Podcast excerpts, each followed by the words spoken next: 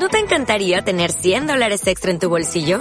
Haz que un experto bilingüe de TurboTax declare tus impuestos para el 31 de marzo y obtén 100 dólares de vuelta al instante. Porque no importa cuáles hayan sido tus logros del año pasado, TurboTax hace que cuenten. Obtén 100 dólares de vuelta y tus impuestos con 100% de precisión. Solo con Intuit TurboTax. Debes declarar para el 31 de marzo. Crédito solo aplicable al costo de la presentación federal con TurboTax Full Service. Oferta sujeta a cambios o cancelación en cualquier momento.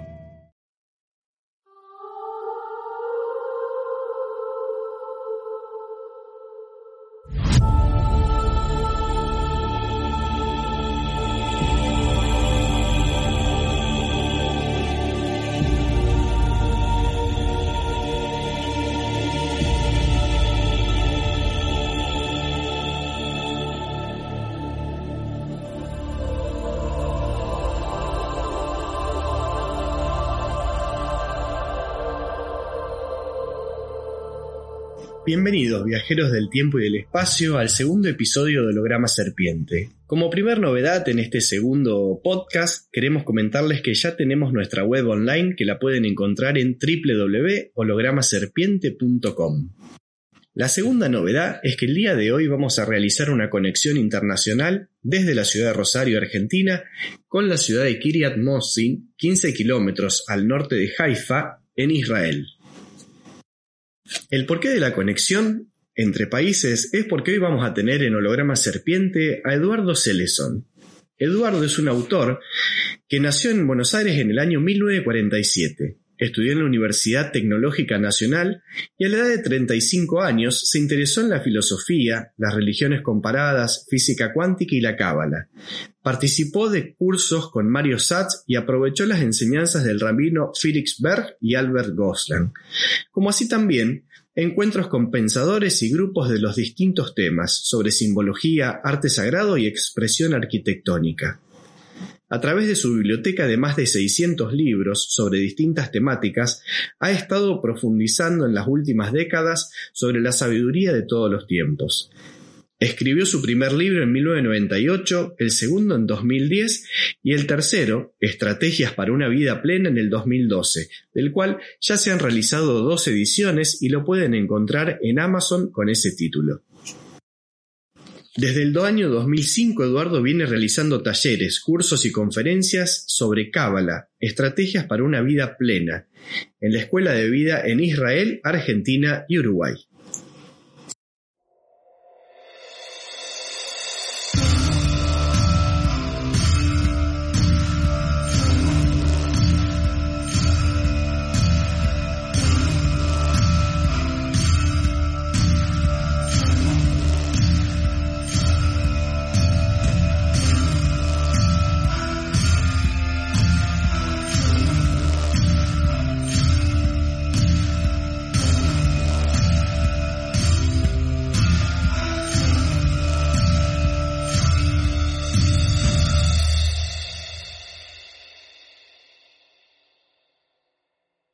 Bienvenido Eduardo, gracias por estar acá con nosotros en lo que es el, segundo episodio de este ciclo de, charlas. Y bueno, Eduardo tiene una escuela de vida que en la cual nos habla de estrategias para una vida plena. ¿De qué se trata un poco todo esto? Mira, este, el curso este, o la escuela esta, nace en función de, yo durante muchos años estuve dando cursos de Kabbalah, pero eh, para poder eh, entender lo que podés entender con este, esto, esta escuela de vida, necesitas muchísimos, pero muchísimos años de cábala y de profundizar. En escuela de vida hablamos de todas las herramientas que te permiten tener una vida plena, física, mental y espiritual. O sea, herramientas creativas que hacen que puedas actuar con el universo, interactuar con el universo y lograr estar en armonía. Y eso lo hacemos paso a paso y la gente va teniendo herramientas y cosas, cosas así y, enseñanzas de distintos maestros que a los cuales yo les voy presentando a la, a la gente que participa en esta escuela para despertar, para decirlo de alguna forma. Y eso es lo que vengo haciendo desde hace mucho tiempo. O sea que la, la cábala es un conocimiento muy antiguo, pero que se aplica a la vida y ahora hoy, ¿no es cierto? Sí, la cábala es un conocimiento muy antiguo, muy, muy antiguo. Este, inclusive el primer libro de, de la Kabbalah, que se llama el Sefer Yetzirah, es un librito que tiene, yo qué sé, 20 páginas. Después vamos a hablar de él. Y, su autoría se la, se le atribuyen las distintas escuelas y los distintos eh, maestros a Abraham, el padre del pueblo judío. O sea que desde ese entonces se viene desarrollando esto, aunque toma fuerza en el medioevo, para decirlo de alguna forma, ¿no? Aunque uno de los grandes cabalistas, Simón Bar que vivió en la época de los romanos, que desarrolló y escribió uno de los libros fundamentales junto con el Sefer Yetzirah que te acabo de decir, que es el libro de la formación, escribió lo que se llama eh, el libro fundamental de la Kabbalah, que es el Zohar. Hay muchos. Eso también vamos a hablar en un ratito. Pero como la Kabbalah, y, vamos a ver en un ratito, te voy a dar algunas definiciones, este, para poder ir avanzar eh, este, en, la comprensión de lo que es, porque mucha gente habla de Kabbalah y, qué es, y no se sabe bien. Entonces yo quiero ir de a poquito dándote un panorama para que tengas una, una idea de, de, de qué se trata esto. Pero una cosa sí te puedo decir, así como adelanto. La Cábala está más cerca de la física cuántica que de la religión. Mira vos. Este, entonces, en base a eso, en base este, a los estudios de Kabbalah que yo te hice y de física cuántica y demás, armé este, esta, este corpus de enseñanza, para decirlo de alguna forma, que lo nombré o lo titulé como Estrategias para una vida plena, Escuela de Vida. Eso es más o menos, y eso es lo que yo estoy dando en los cursos y, y las charlas y demás, que se comprende mucho más rápido, más fácil, porque tiene un lenguaje mucho más moderno, porque la cábala tiene un lenguaje muy poético, que la cábala en sí, porque para introducirse en la cábala y poder penetrar y desvelar y tener las llaves para poder entender, necesitas muchísimos, muchísimos, muchísimos años. Partiendo de la base, como dicen la, los ortodoxos que tenés que tener 40 años y estar bien casado. Entonces, ¿y qué tiene que ver estudiar Cábala con tener 40 años y estar bien casado? 40, 40 es, corresponde a la letra Mem y significa madurez. Entonces, ¿qué es lo que dicen? Que tenés que ser maduro y estar bien casado, o sea, ¿por qué? Primero, bien maduro, porque a los 40 años la libido baja, y se expande la, digamos, la conciencia, para decirlo de alguna forma. O sea, la lucidez y la comprensión. Y estar bien casado es ser feliz, no estar casado y tener situaciones que hacen que no te podés abocar y no podés este, penetrar tranquilamente en sus misterios. Bueno, eso es más o menos el, el tema de por qué yo estoy dando esta, estos cursos y estas charlas en Israel y eh, estuve en Argentina y en el Uruguay y demás. Excelente. Y Eduardo, por ejemplo, yo me encuentro en los 42 años, o sea que es el, momento ideal para, para, introducirme en este mundo. ¿Por, ¿Por dónde se arranca? Alguien que nunca había escuchado hablar de Cábala. Bueno, eh, yo te voy a contar mi experiencia en un momento determinado empecé a participar con un grupo de estudio y demás de arquitectura sagrada y simbología y, ese tipo de cosas. Y yo iba por, una de las cosas que yo hacía en Buenos Aires era entrar en las librerías de Corrientes y mirar entre los, entre los libros y ver los títulos y demás, y por ahí me llevaba algún libro usado. Un día llego a una de dentro en una de las librerías, no me acuerdo, en Corrientes, a la altura, en pleno centro, y me llamó la atención un, un librito. estaba ahí metido entre todo, que se llamaba Siete Notas en torno a la Cábala y lo estaba dando, eh, o sea, estaba escrito por Mario Satz, que es un filólogo argentino, que en este momento vive en España, hablaba de, de distinta, hablaba con el lenguaje cabalístico, pero de distintos temas, como cábala infinito y cosas por el estilo. Me llamó mucho la atención y me gustó. Y lo, empecé a leer, no era un libro grande, lo empecé a leer. Ahora, al segundo día de estar leyéndolo, llego a la oficina y normalmente yo no miro los diarios, pero tenía un día, había un diario, creo que La Nación, en mi escritorio. Lo abro y ¿qué es lo que veo? Mario Satz estaba en Buenos Aires, iba a dar unas charlas de Cábala. ¿Qué te quiero decir? Hay un dicho que dice que cuando el discípulo está preparado aparece el maestro. O sea, la cábala se encontró conmigo, no yo, no yo con la cábala. Y entonces ahí empecé a profundizarse, más de 40, 40 años, un poco más de eso.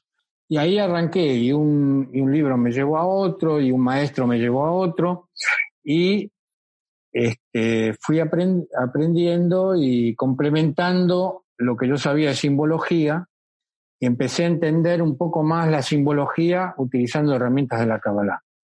Porque tiene varias herramientas la Kabbalah.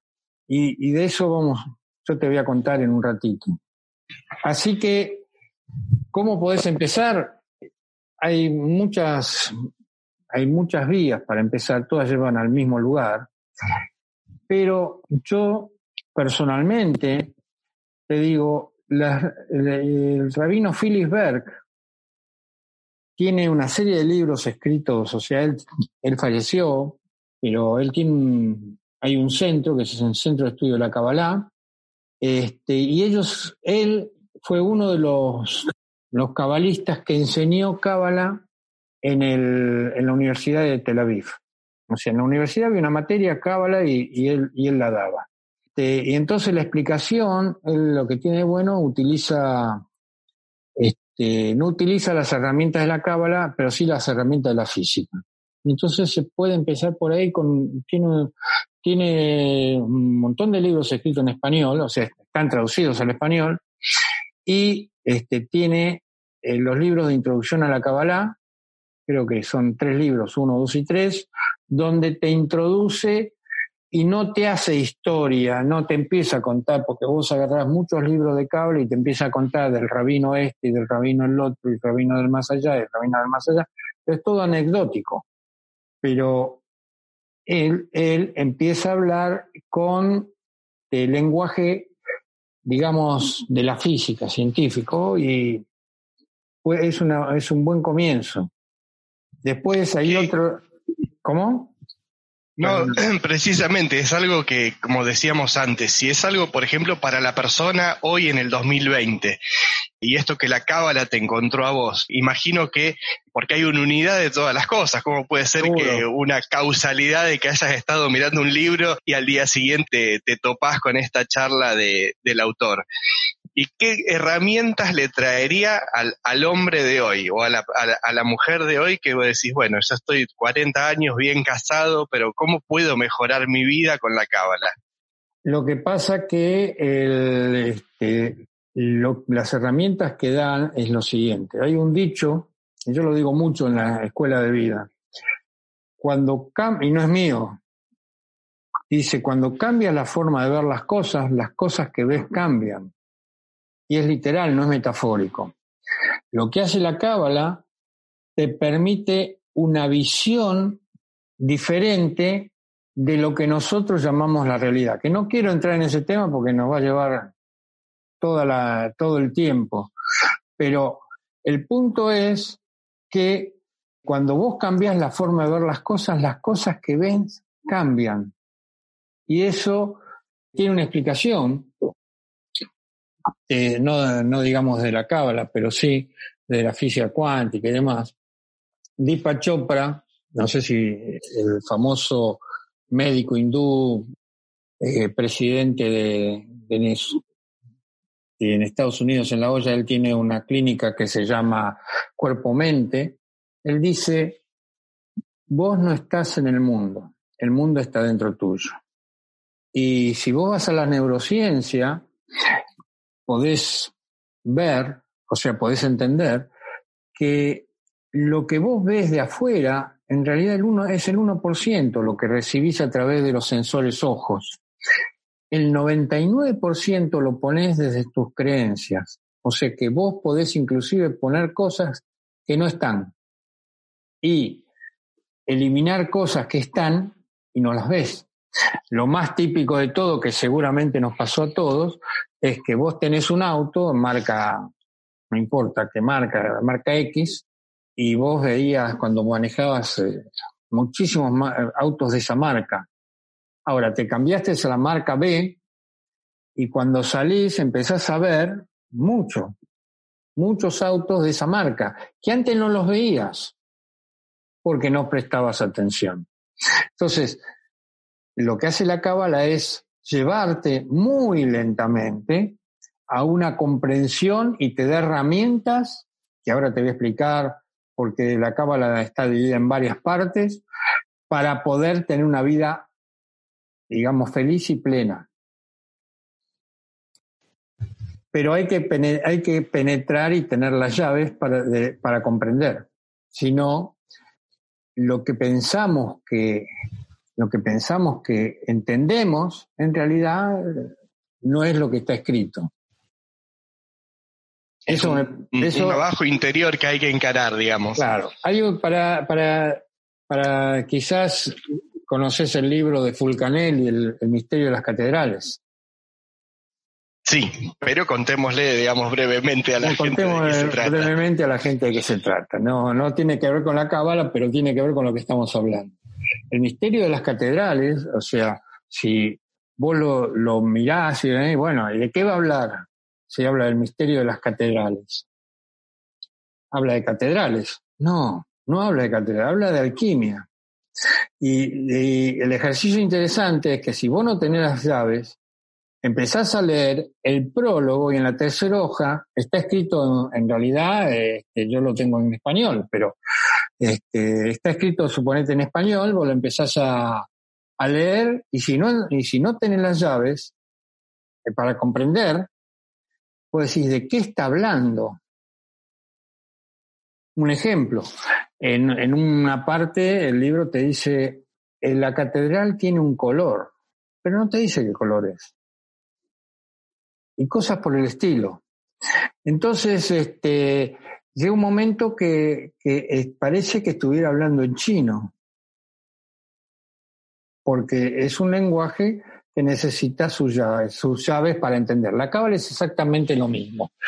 Y para, y te voy a contar algo, pero yo me hice un, hay un cabalista, había, no hay, había un cabalista español que se llama Abraham Abulafia, que nació en el, en el 1200 en España. Y él decía, porque, ¿qué, ¿qué es lo que hace la Kabbalah? La Kabbalah fundamentalmente estudia la Torá, o sea, el libro, digamos, la Biblia judía. ¿Y qué es lo que dice? Dice Abraham Abulafia, Ah, te quería decir, él nació en Zaragoza y después fue a vivir a Italia en 1260, etc. Él decía que el estudio de la Torá tiene siete vías para estudiar. Siete, no una. Dice, la primer vía consiste en una lectura y una comprensión literal de la Torá, pues ningún texto escrituario debe separarse de su sentido primero. Así como la Torá debe presentarse a la multitud del pueblo, hombres, mujeres y niños, cada uno sabe que todo ser humano en los primeros tiempos de su existencia, durante su infancia y su primera juventud, forma parte de esa multitud. Por consiguiente, algunos estudian mientras que otros permanecen sin ninguna instrucción, ningún conocimiento del alfabeto. O sea, la primer vía es la que todo el mundo hace. Agarra la, Biblia, agarra la Torah y lo lee. Y el tema es que lo que dice, lo que uno entiende de lo que lee, no es lo que está, no es lo que el mensaje. Y como la Torá y como muchos libros sagrados es un libro simbólico, vos le podés dar muchas interpretaciones. Y ahí, este, por eso dicen que hay dos, dos vías, o sea, y ahora vamos a ver las otras vías, hay dos doctrinas para el estudio, la doctrina del ojo y la doctrina del corazón. Y la, y la doctrina del ojo tiene que ver con el sistema nervioso, o sea que tiene ramificaciones, entonces es como la mente, te va llevando de un lado a otro, o sea, vos te encontraste con alguien vestida de azul y dices, ah, pero yo también vestía en tal fiesta y lo vi, lo encontré y me fui, y ahí va jugando con nosotros y nos va llevando y distrayéndonos. Esa es la vía del ojo. La vía del corazón es la vía profunda, única y donde ahí está la verdad. O sea, y cuando vos penetrás en eso, este, ahí es eh, donde llegás a comprender y ahí te das cuenta que es la verdad. No la verdad velada por ilusiones, sino que la verdad. Ese es el punto. Interesante, Eduardo. Podríamos hablar que esto que la vía del ojo versus la vía del corazón es lo que muchas veces hoy en día se habla como la doctrina del ego versus la doctrina del ser. Sí, efectivamente. La doctrina, este, la doctrina del ojo tiene que ver con el ego. La doctrina, y la doctrina del corazón tiene que ver con el ser, con el, el ser en lo que nosotros somos. Entonces, este, para entender realmente quiénes somos es bastante, o sea, hay que hacer un camino muy, muy grande. Hay que descender hacia adentro, hay que ir hacia adentro para poder expandirse. Vos fijate que los peces, los peces, los delfines y todo, para saltar el agua, primero van hacia abajo, a la mm, profundidad y después saltan. ¿Y qué dice, y qué dice la tradición cristiana, descendió a los infiernos y subió al cielo. Qué buena analogía, me hace acordar un poco a lo que habla Joseph Campbell en El Camino del Héroe. Claro. O la, la salida de la parábola del hijo pródigo que tiene que ir y hacer todo un camino en el mundo, pasar, bueno, todas las vicisitudes para en algún momento volver a casa, ¿no? Seguro. En realidad, en realidad, este, si vos le preguntás a la gente por qué se va de viaje, no sabe. Dice, voy a hacer turismo, voy a visitar. En realidad, no se va afuera para, volver, para poder volver con, con la experiencia. Yo me voy para volver. Y en este viaje que es la vida, que entre paréntesis la vida no es seria, no es para sufrir, no, el sufrimiento es una dicotomía en el universo. No hay sufrimiento, hay armonía. Este, la vida no es seria ni es dura. ¿Qué es lo que nos enseñaron? La vida es un juego y la vida es un viaje. Por eso el camino del héroe, por eso... ¿Y qué es lo que le pasa al camino del héroe? Le pasa muchas cosas hasta que crece y se despierta. Una de las cosas que yo le digo a la gente en el curso vos tenés una situación y no la resolvés y se te presenta de vuelta, porque la vida te quiere tanto y te quiere tanto que te presenta el problema hasta que lo soluciones y después no se presenta más. Pero si no lo resolviste y te hiciste la rata o la rabona, seguramente vas a tener una situación similar hasta que lo resuelvas. Bueno, Vamos a la segunda. ese, ejemplo, digamos, cuánta gente hay que es eh, tenía un problema de pareja, se separa y la nueva pareja que vuelve a tener es casi exactamente una réplica de la anterior. Como dice, bueno, no aprendiste, acá tenés tu oportunidad de vuelta. Seguro, así es. Bueno, la segunda vía consiste en una comprensión del texto apoyándose sobre múltiples interpretaciones, englobando la esfera de la literalidad y envolviéndola por todos lados. Así nacen la Mishnah y el Talmud. El Talmud es la explicación de la Torá. La Mishnah también. cuando explicitan el sentido literal de la Torah. Y ahí donde estamos, estamos hablando de la doctrina del ojo, porque dice, apoyándose en múltiples interpretaciones de cada texto. ¿Entendés? Lo que dijo el Rabital, y lo que dijo el otro, y lo que dijo el otro, pero no va en profundidad. La tercera vía consiste en una inteligencia de la escritura que se apoya en los, en los sermones y en, en los relatos, o sea, las historias, en los cuentos que se hacen en base a la, a la Torah, que son como los cuentos, digamos, parecidos a los cuentos infantiles y demás, que de infantiles no tienen nada, porque si uno analiza en profundidad el cuento de Pinocho, o el cuento de Blancanieves, que tiene la bruja, ¿por qué la, bruja, la reina que la, que la quieren matar? ¿Por qué la quiere matar? ¿Qué es Blancanieves? Es el alma del ser y el otro es el alma del ego.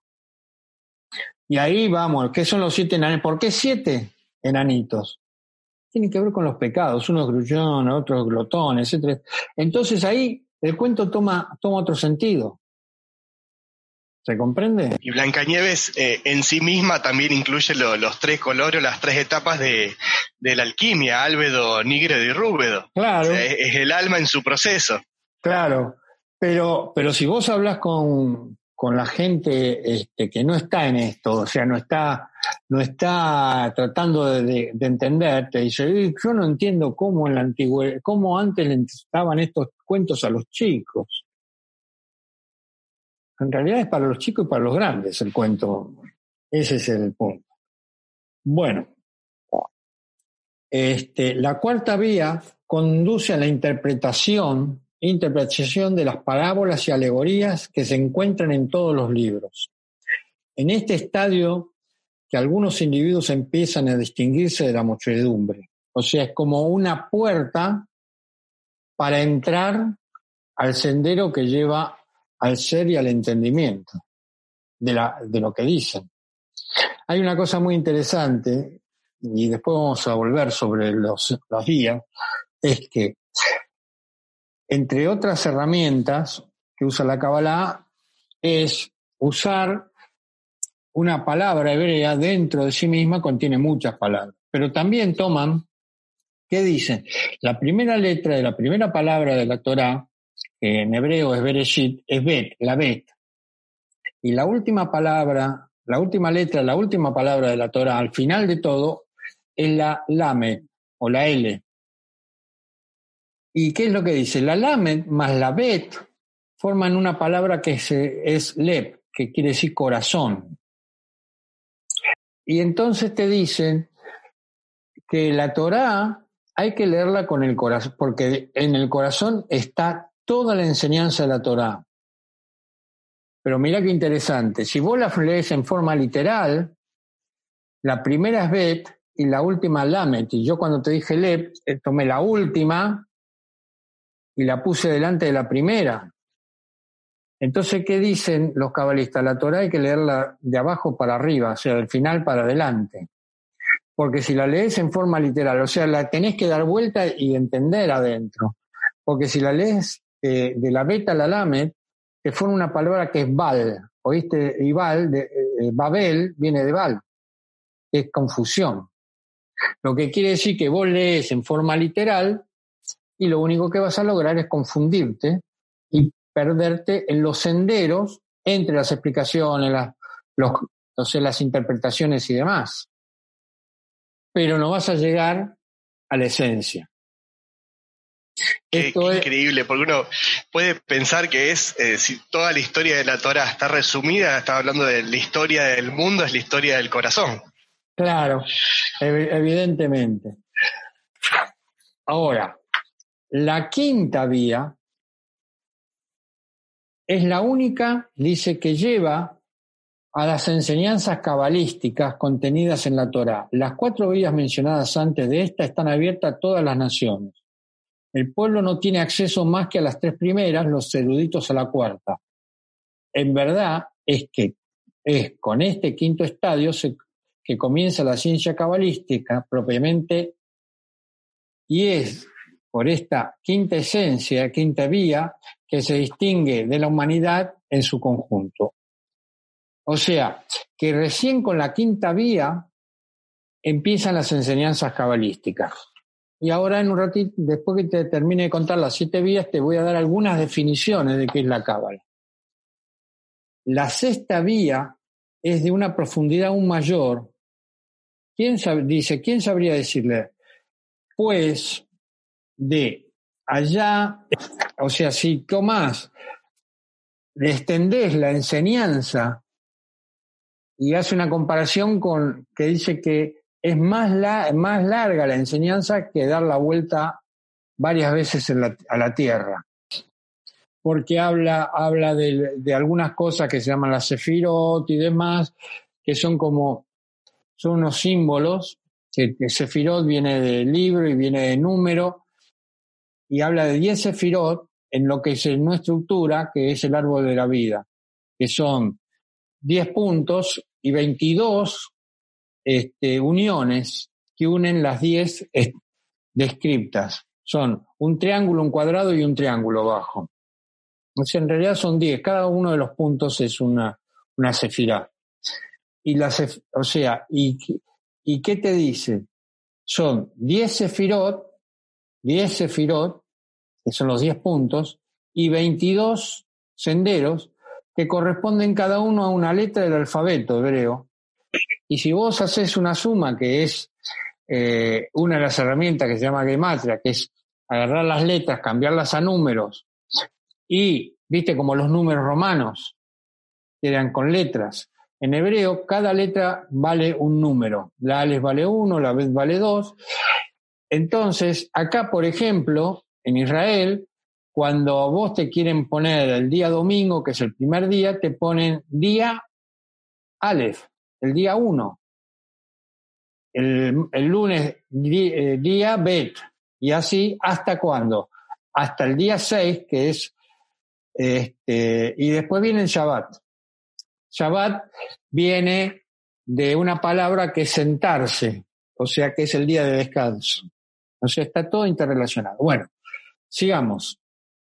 Y la séptima vía Dice, es única en su género y contiene todas las demás. Ella es el lugar de excelencia de lo sagrado, engloba a las otras.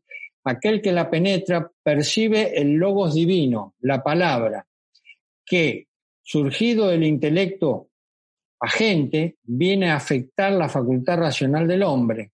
Este logos, en efecto, es una sobreabundancia del nombre, del nombre, habla del nombre de Dios. Bendito sea que, pasando por el intermediario del intelecto agente, llega a la facultad racional. O sea, que las últimas vías son las vías de la Kabbalah. Ahora bien, yo te voy a leer algunas definiciones, o te voy a decir algunas definiciones de qué es la Kabbalah. Empezando, digamos, desde eh, algunas definiciones que he encontrado eh, para poder para la gente que no conoce, para que se logre por, lo menos empezar a comprender. La Cábala es la tradición mística del pueblo judío. Es la más antigua sabiduría del mundo. La Cábala es conocida como una sabiduría confidencial, precisamente debido a este secreto que se dio lugar a numerosas leyendas, como gonía, argumentos ignorantes, malas conclusiones y falsificaciones. La cábala es la sabiduría que lleva a percibir y experimentar la divinidad en el mundo. La cábala no es una religión y de esto se hace obvio porque la mayoría de las personas religiosas no saben nada de ella y no entienden una palabra de ella. En primer lugar, el conocimiento más profundo de las leyes del universo, la sabiduría de la cábala, está relacionada con la física, química o matemática está más relacionada con la física cuántica que la religión. Este sendero lo recorre la gente que se interesa por la dimensión interior de la realidad. Esto está reflejado y enseña la Torah por medio de los escritos de la Kabbalah. Primordialmente, la Cábala devela las leyes espirituales y físicas del mundo. las leyes espirituales y físicas del mundo. Al aprender Cábala adquirimos el conocimiento de cómo nuestras vidas están afectadas por esas leyes y podríamos controlar y cambiar nuestros destinos. Esto está reflejado y enseña la Torah por medio de los escritos de la Cábala. Primordialmente, la Cábala devela las leyes espirituales y físicas del universo, como te dije antes, y es un compendio total de métodos poderosos y a la vez prácticos, es lo que vos me preguntás al principio, para lograr objetos dignos dentro de ambas realidades. ¿Qué habla de la ambas realidades? La realidad que nosotros llamamos cotidiana y la realidad trascendente, que es diferente. Vos sabés que mm, estuve leyendo unas frases de Max Planck, el famoso físico cuántico, y él, él, decía de que la materia, o era su, su corazonado, su intuición, deriva de la conciencia. Así que imagínate que la, la, barrera que divide el mundo físico del mundo espiritual no es tan sólida como parece. en realidad, en realidad es cierto, y fue profundizado por distintos este, científicos. Este, y allá por el 2005, déjame que me acuerde el nombre de este físico, matemático, este, escribió en la revista Nature, la revista Nature, sabe que la revista Nature es, es la revista más importante de la física tradicional, digamos. Es como, y publicar ahí es como sacarse el premio Nobel, porque el 95% de los papers, como lo llaman allá, que mandan de las universidades y demás, o sea, los distintos científicos, los rechazan. Y el 5% lo mandan a que sean estudiados por 3, 4 universidades que están en la especialidad para ver si no tiene algún error. Y entonces después lo publican. Es como sacarse el premio Nobel. Bueno, este, este, estoy tratando de recordar el nombre, no me acuerdo. Este científico escribió, yo tengo, yo tengo el paper donde él escribe, él escribió eso, la copia, en la revista Nature, cuyo título decía el, el universo, algo así, el universo es mental. Ah, no, perdón, el universo es mental y espiritual. Eso es lo que él, puso. Lo que quiere decir, si vamos a la neurociencia y demás, y a la cuántica, en realidad, cada vez que nosotros abrimos los ojos, componemos el puzzle, el rompecabezas de la realidad. Por lo tanto, ni vos ni yo sabemos cómo es la habitación donde nacimos y vivimos permanentemente. Nunca estuvimos acá. No sabemos cómo es. ¿Por qué?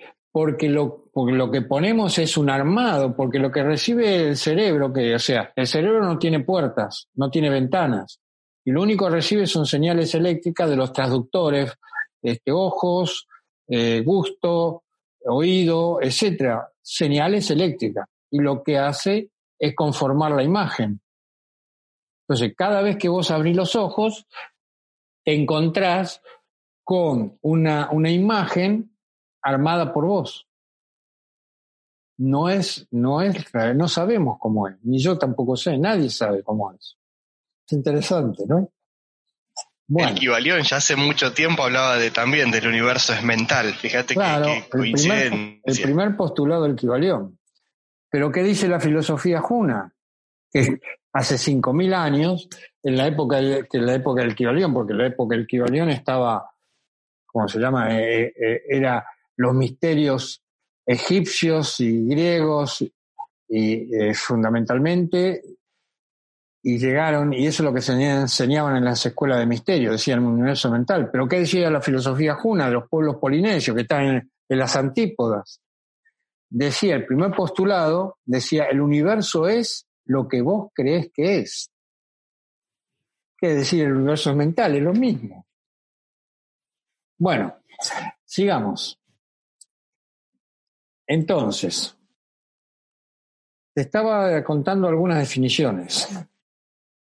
O sea, la cábala da las herramientas que se necesitan para obtener plenitud, felicidad y para llevar la, la luz del Creador a nuestra vida cotidiana. Poéticamente podemos decir que en la cábala las piedras hablan, los seres se transforman, las secuencias se alteran, letras sin números adquieren el irisado, el irisado color de los diamantes silábicos, las facetas se justaponen pero la transparencia se expone. O sea, se arma un caos, pero surge la transparencia, surge la, la comprensión vivencial de la, de la cosa, no mental. Porque el punto es que todos nosotros vivimos este, en forma mental y lógica. Pero la mente, o sea, lo, lo que nosotros pensamos, y sentimos es algo que está fundado en creencias y que aprendimos, no es, no es algo nuevo. Hay un, hay un buscador muy interesante que se llama este, Sergi Torres, lo puedes ver en YouTube, él tiene muchísimas, muchísimas charlas, es un español, y en un momento decía que yo en uno de los programas hablé justamente de eso. Él decía cuando vos, dice, cuando yo hay algo que yo comprendo, ya sé que el segundo pensamiento es falso. Porque, Repetilo porque creo que es una frase bastante fuerte. Cuando la mente dice, ah, comprendí algo, el pensamiento que sigue es falso. ¿Por qué? Porque yo para comprender algo, ese algo que comprendí, lo modifiqué por, a través de los lentes de mis creencias. Y entonces una enseñanza nueva, una idea nueva, no me transforma, porque yo transformo la idea para que calce en lo que yo creo, y si no la rechazo. Por eso el quinto acuerdo de la sabiduría tolteca que eso le enseñó y lo trajo muy bien el doctor Miguel Ruiz. Escribió un libro, se llama este, Los Cuatro Acuerdos, en realidad son cinco y ahora me dijeron que son seis. Dice, este, el quinto acuerdo dice, mantén los ojos y los oídos abiertos, pero la boca cerrada. O sea, mira y escucha. Ve, hay que, hay que ver, no mirar. Y hay que escuchar, no oír. Porque oír uno oye un ruido, pero no lo, no lo interpreta. O sea, mira, eh, ve, o sea, entendé lo que estás viendo y escuchá lo que están viendo, sé escéptico, pero no lo juzgues. Probalo. Ese es eso. Bueno, sigamos con la Kabbalah. Esta sabiduría espiritual se transmitió por generaciones entre justos y sabios miles de años, siendo compilada hace dos mil años en una palabra de mayor contenido de energía espiritual que se conoce como el Zohar. El objetivo de la Kabbalah es volverse uno con Dios en el proceso creativo. Mirá qué interesante, porque dice el objetivo de la Kabbalah es volverse uno con Dios. Pero en realidad lo que quiere decir, el objetivo es que vos entiendas que vos sos co-creador. Eso lo dice la física cuántica, lo dice, vos sos co-creador. El tema de las religiones es que nosotros pensamos que hay alguien que está separado de nosotros y está allá arriba. No, Dios es omnipresente, omnisciente, está en todos lados. O sea, Dios está dentro y fuera nuestro. ¿Y eso, cuál es la mejor definición de eso? Es el campo, el campo cuántico. Dios es una etiqueta. Y acá está diciendo, en la cábala es volverse uno con Dios, pero si ya somos uno con Dios, el único problema es que no lo creemos. Jesús dijo cuando le dijeron, mirá los milagros que está sobrando, ustedes también lo pueden no pueden hacer.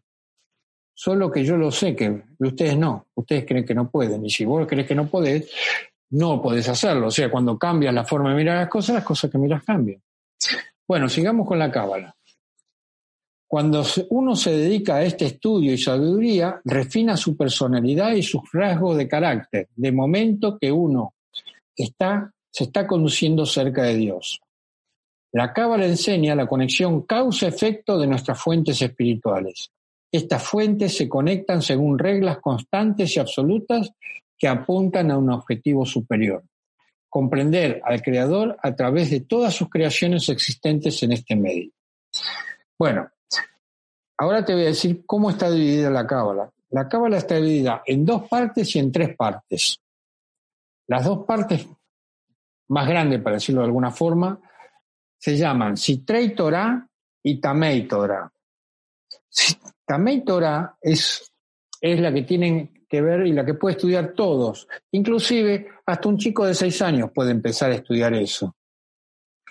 Para profundizar un poco más, bueno, necesitas los 40 años que dice, pero ahora puedes empezar mucho antes, no hay, no hay problema. El Torah es la parte secreta y está vedada a la mayoría de la gente.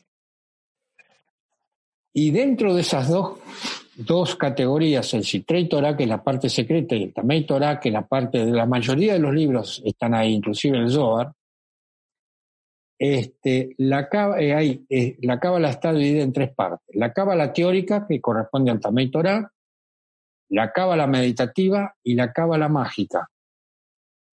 O sea, dos partes, Citrei Torah, Tamei y cábala teórica, meditativa y mágica.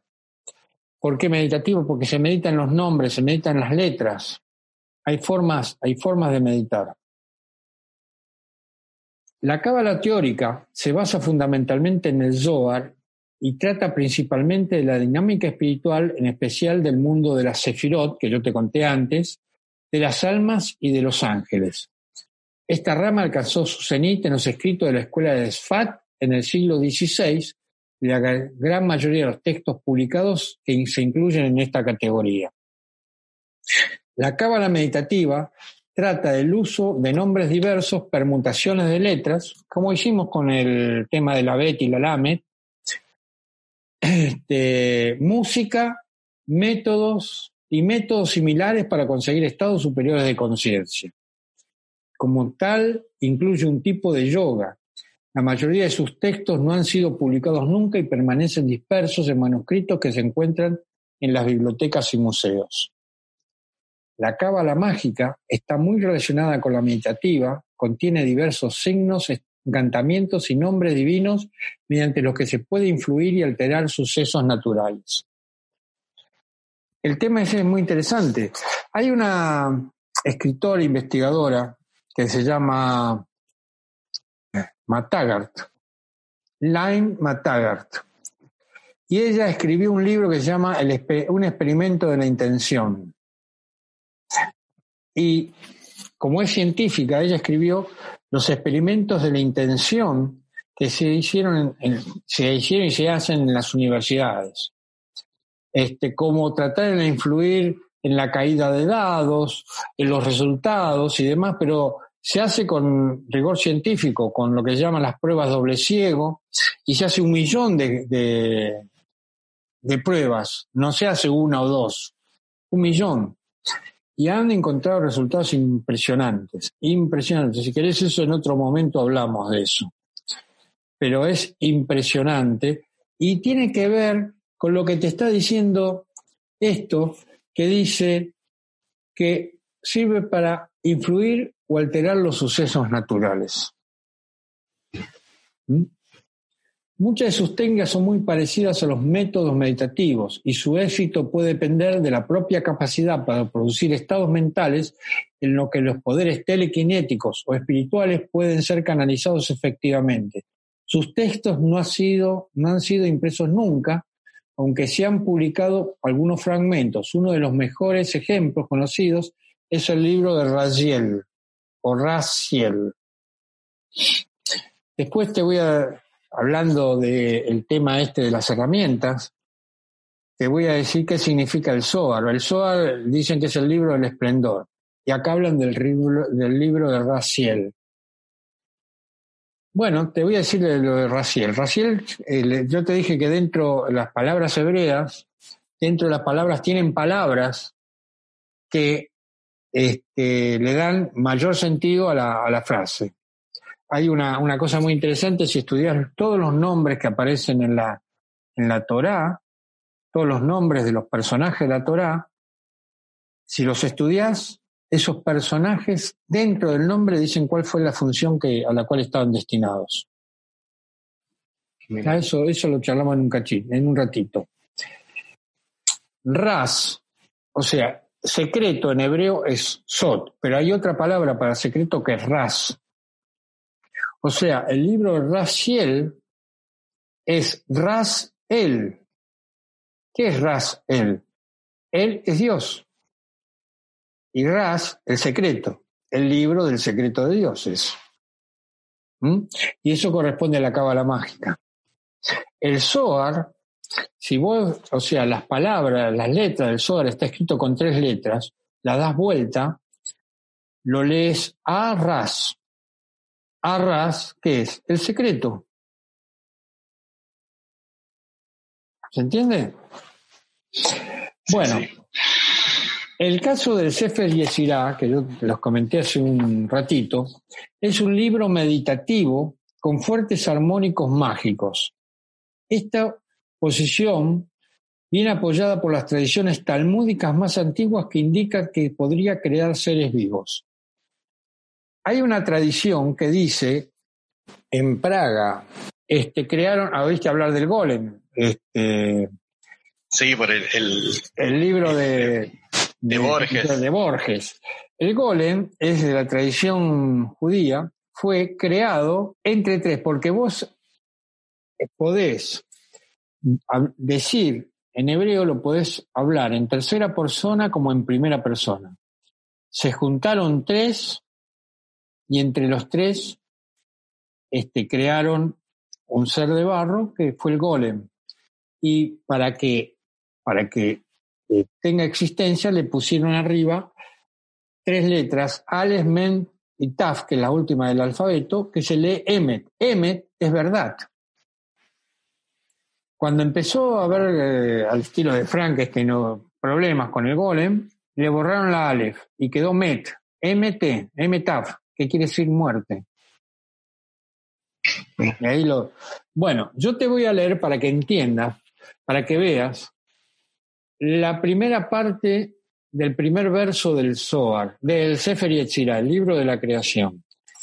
Te cuento que este tiene 20 páginas el libro, puede tener un poco menos, pero hay un rabino que se llama Arie Kaplan que escribió y explica palabra por palabra de la, del, libro del Sefer Yetzirah y tiene más o menos unas 450, no, a ver, perdón, unas 420 páginas para poder explicar un poco esto, explicar un poco.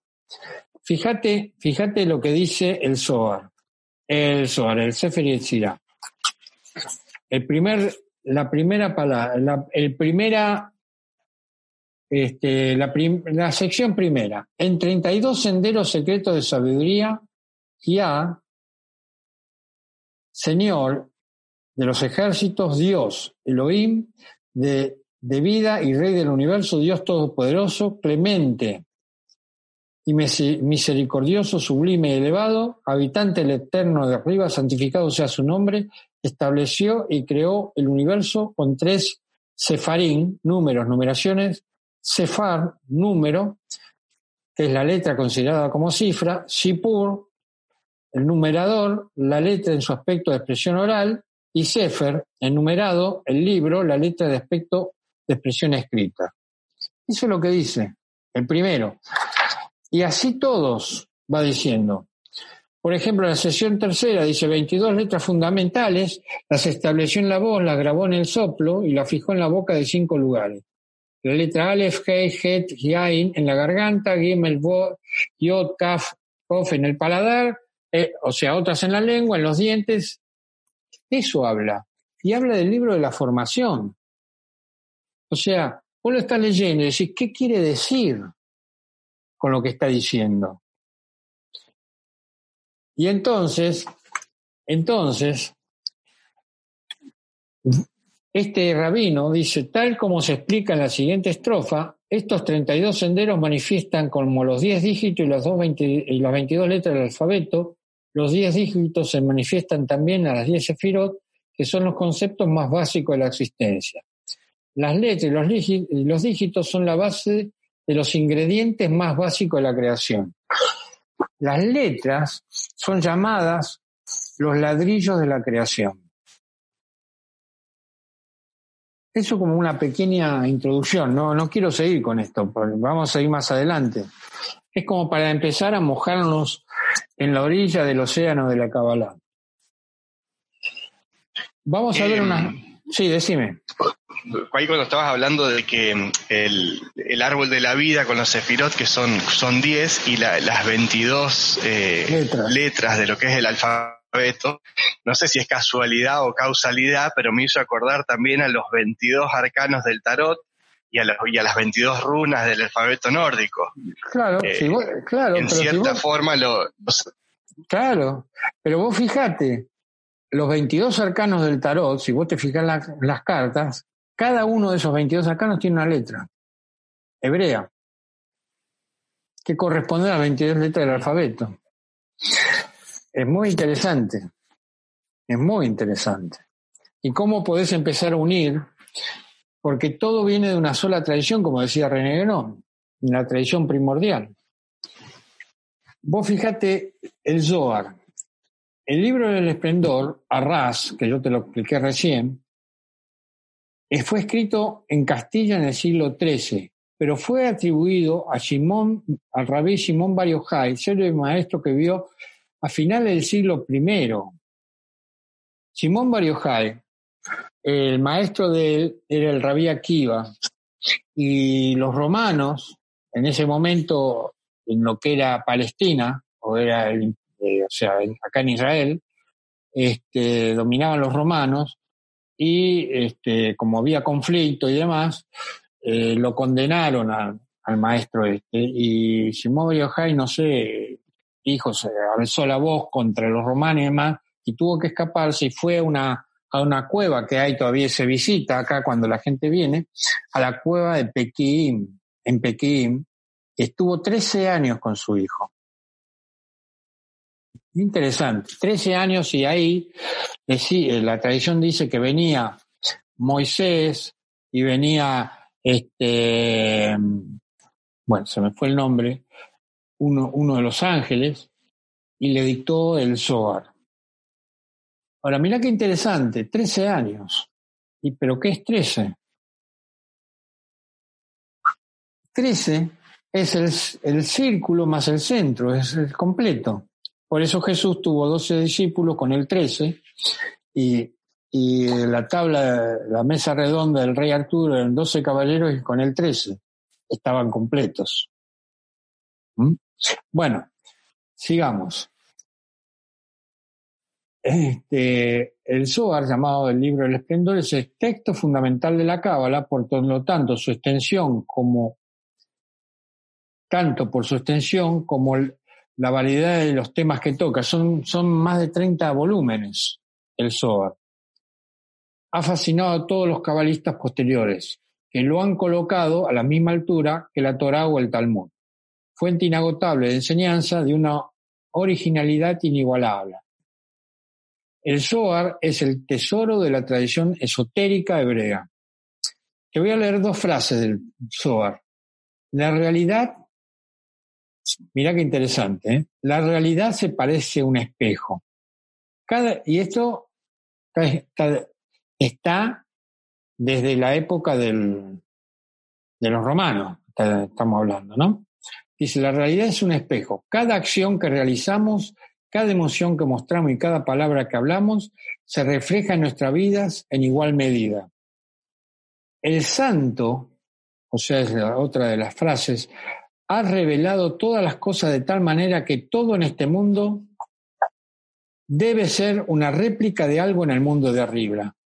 O sea, como es arriba es abajo, o como es abajo es arriba y que los dos deben estar unidos para que su gloria se extienda por encima y por abajo, el Zohar. Hay otros libros como el eh, hay otro libro como el Sefer Abair, que es el libro de la claridad. ¿Y qué pasa con el libro de la claridad? Acá te voy a leer un pequeño párrafo que dice, por ejemplo, ¿qué significa el versículo de Eclesiastes 7:14? Dios ha hecho corresponder el uno al otro. Este, creó eh, hay una frase en hebreo que es Tou y Bou, que es eh, luz y, tinieblas. Dice, creó Bou y lo reemplazó en la paz, creó Tou y lo, eh, y lo, lo em, emplazó en la paz y creó el Tou y lo ubicó en el mal. El Bou es en la paz, tal como se dice en Job 25.2, el que establece la paz en las alturas. Esto indica que Miguel está situado a la derecha del santo, del arcángel, ¿no? Bendito sea agua y granizo. Y Gabriel está a la izquierda, es fuego, y la preposición de la paz se sitúa entre ambos y establece el equilibrio. O sea, en el libro de la claridad, los discípulos van y se escribe, van preguntando a los sabios, a los rabinos, eh, a los maestros, ¿Qué significa esta frase? ¿Por qué tal frase empieza con la letra, con la letra Hey o con la letra Aleph? ¿Por qué no se escribe con otra letra? Y ahora te voy a explicar algo. Ese es otro de los libros. Hay muchos. Ah, habla, hay uno se llama el, jardín.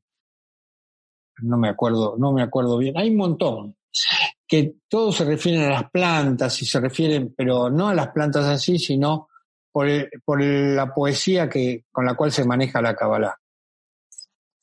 Bien, hablamos de las letras. Las letras tienen números. De la Aleph a la Yud vale 10. La Yud es un es como un, un, un diéresis y vale 10 y, las letras, para que tengas una idea, son como, son como energías, son, son energéticas. Y entonces, te voy a decir, para que tengas una, una idea, que el alfabeto hebreo, a pesar de su aparente simplicidad, contiene los secretos más profundos de la creación. Y hablando del Sefer Yetzirah, dice enseña que la conciencia creativa existen tres estados, espacio, tiempo y alma, que están reflejados en la forma, el nombre y el equivalente numérico de la letra. O sea, el espacio la forma, el tiempo el nombre y el alma equivalente numérico de la letra. El rabí Israel Baal fundador del movimiento hasídico, enseñó que cada letra también existe en cada una de las tres dimensiones de mundos, almas y divinidad. El mundo alude a la dimensión física, material, humana, moral y personal. El alma a la dimensión religioso, espiritual y la divinidad a la, a la dimensión divina.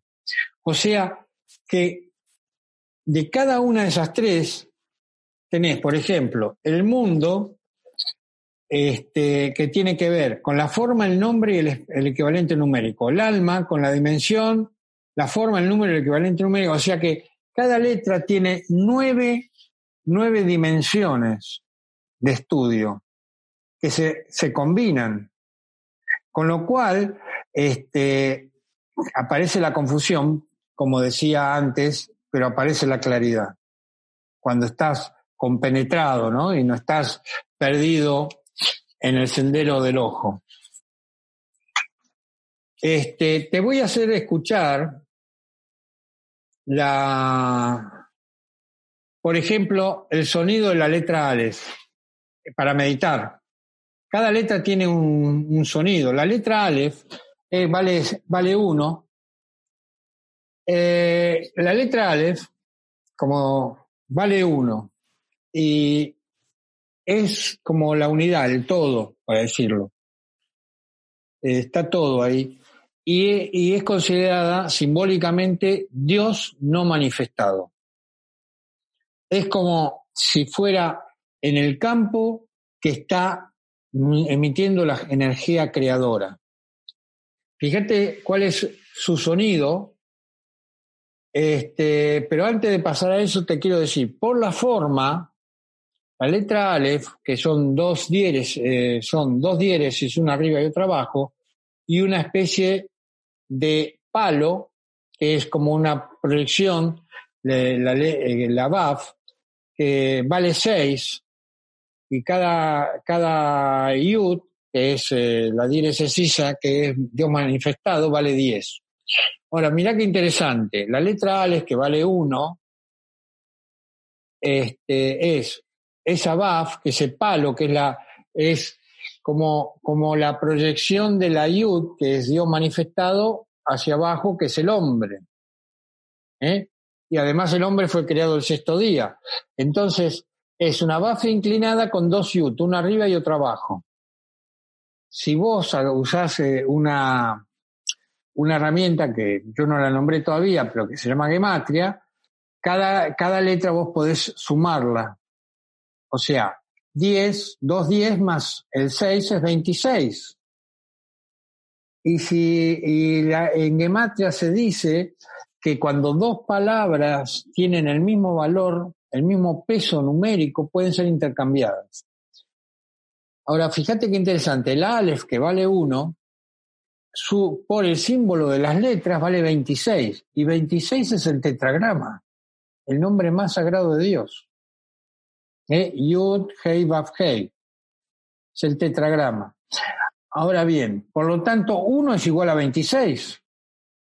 Porque, ahora, hay algo más interesante. Cuando vos sumás la, la palabra Aleph con la que se definen las letras, te da 13. Por lo tanto, 1 es igual a 13, que está completo, y es igual a 26, que es el nombre más sagrado de Dios. Ahora, escucha, si es Dios no manifestado, la divinidad no manifestada, escucha su música.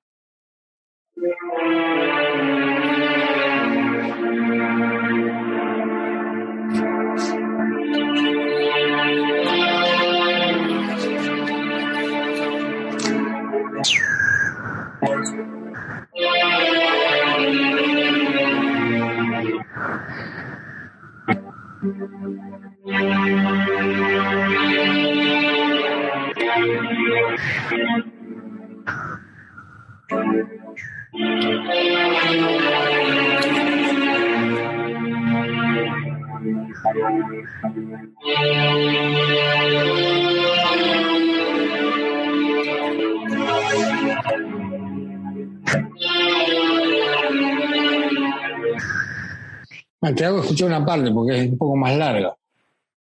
Ahora, la Yut es Dios manifestado, o sea, cuando apareció en la creación y, demás. Vos fíjate la música de la Yut.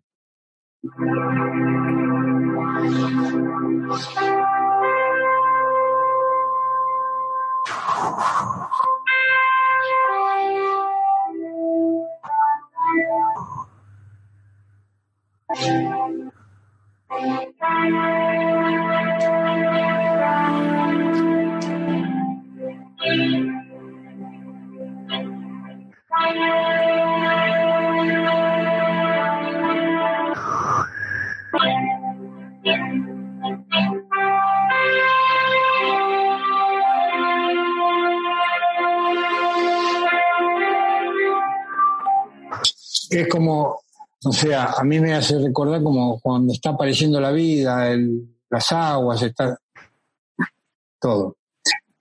Y por ejemplo, la TET, la, la TET, que simboliza un secreto oculto, vos fijate la música, está vale nueve.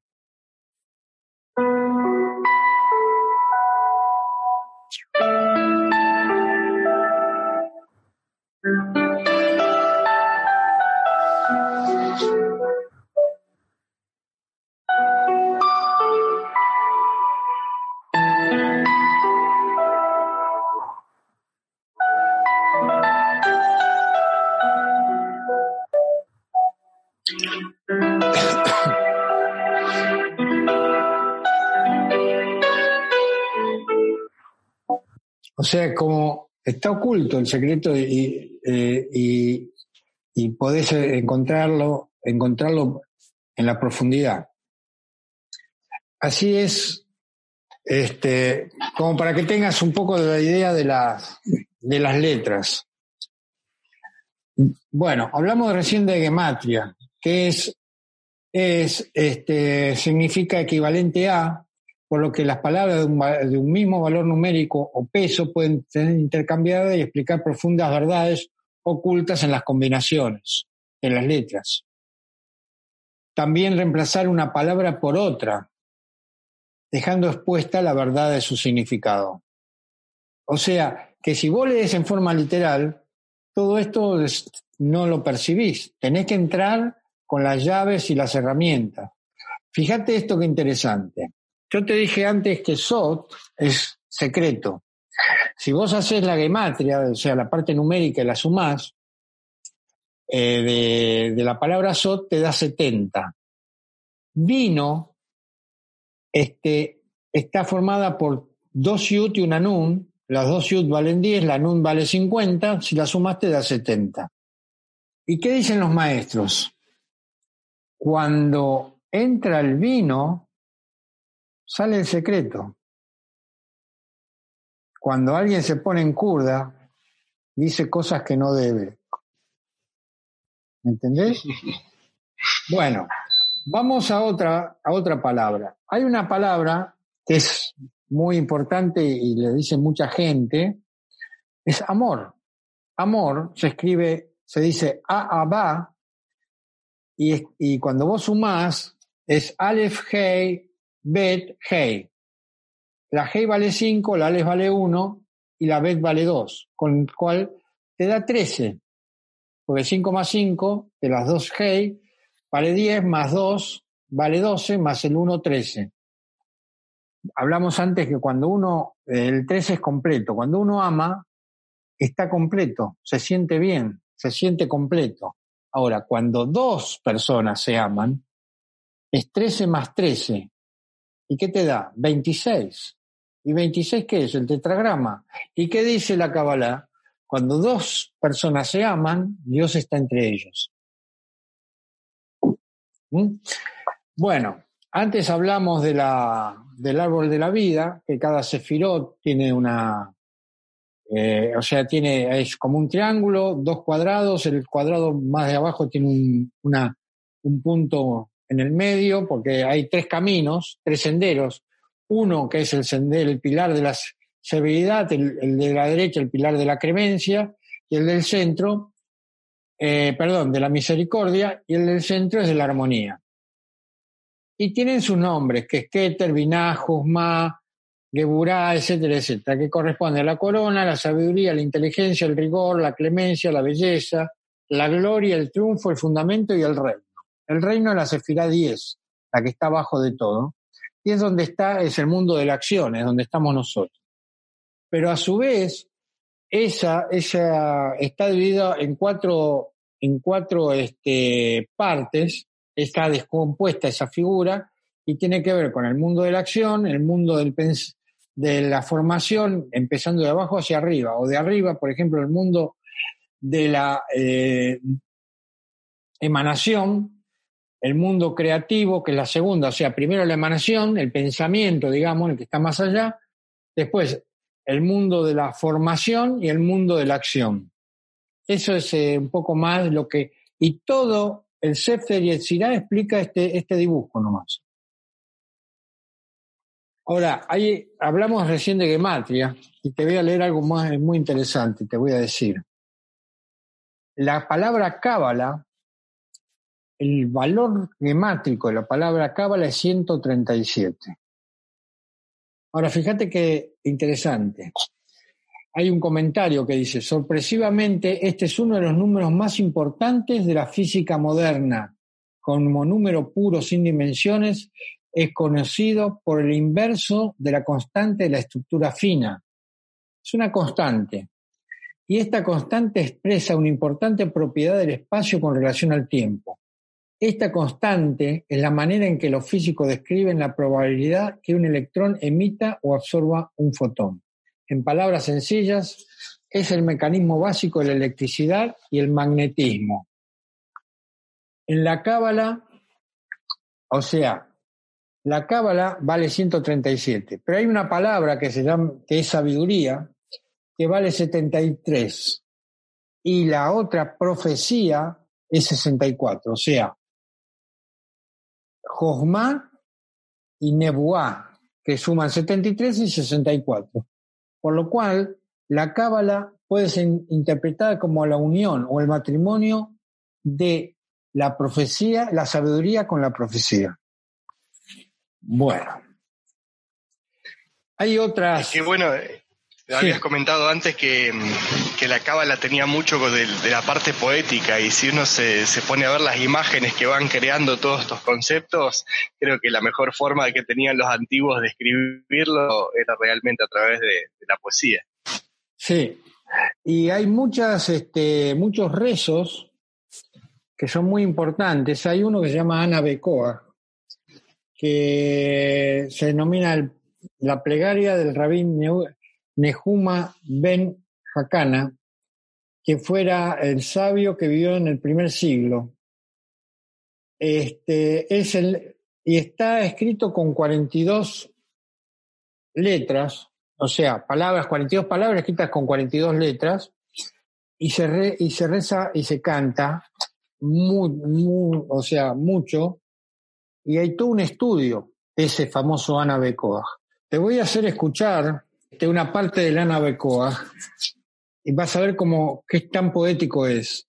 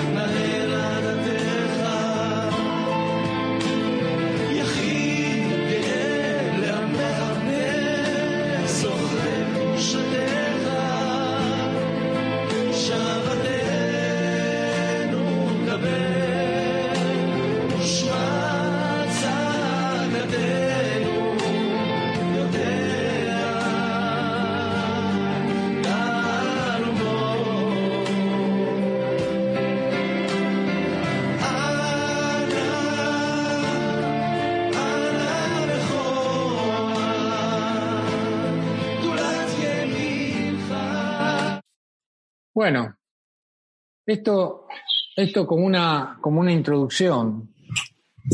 Este, podemos seguir y seguir, pero yo creo que estamos más o menos en tiempo. decir, esto es unas gotas, como dijiste, del, inmenso océano, digamos, de lo que es eh, todo un camino de vida. Así que, eh, Eduardo, la verdad que bueno, fue súper, súper interesantísimo.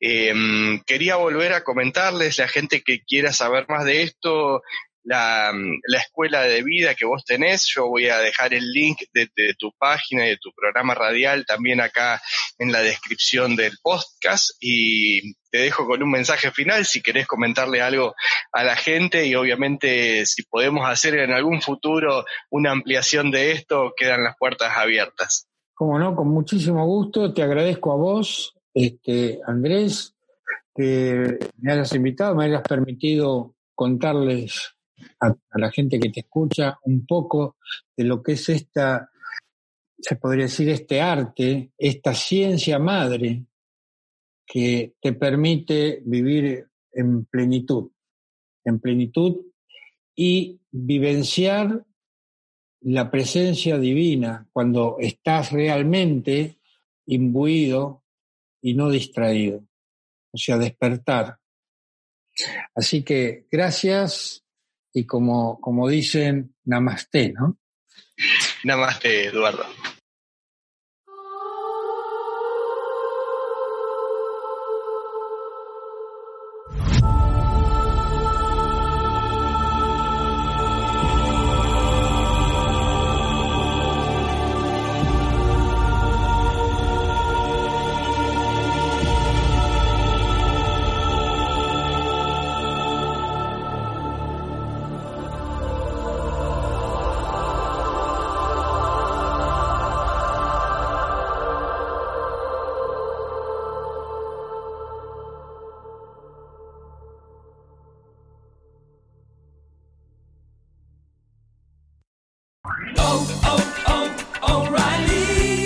¿Necesitas ayuda? En O'Reilly Auto Parts te ayudamos. ¿Necesitas algún consejo? Te aconsejamos. Nuestros profesionales en autopartes están siempre disponibles para ayudarte a encontrar lo que necesites. Excelente servicio al cliente es solo una de las ventajas que ofrece O'Reilly Auto Parts. Los profesionales en autopartes. Oh, oh, oh,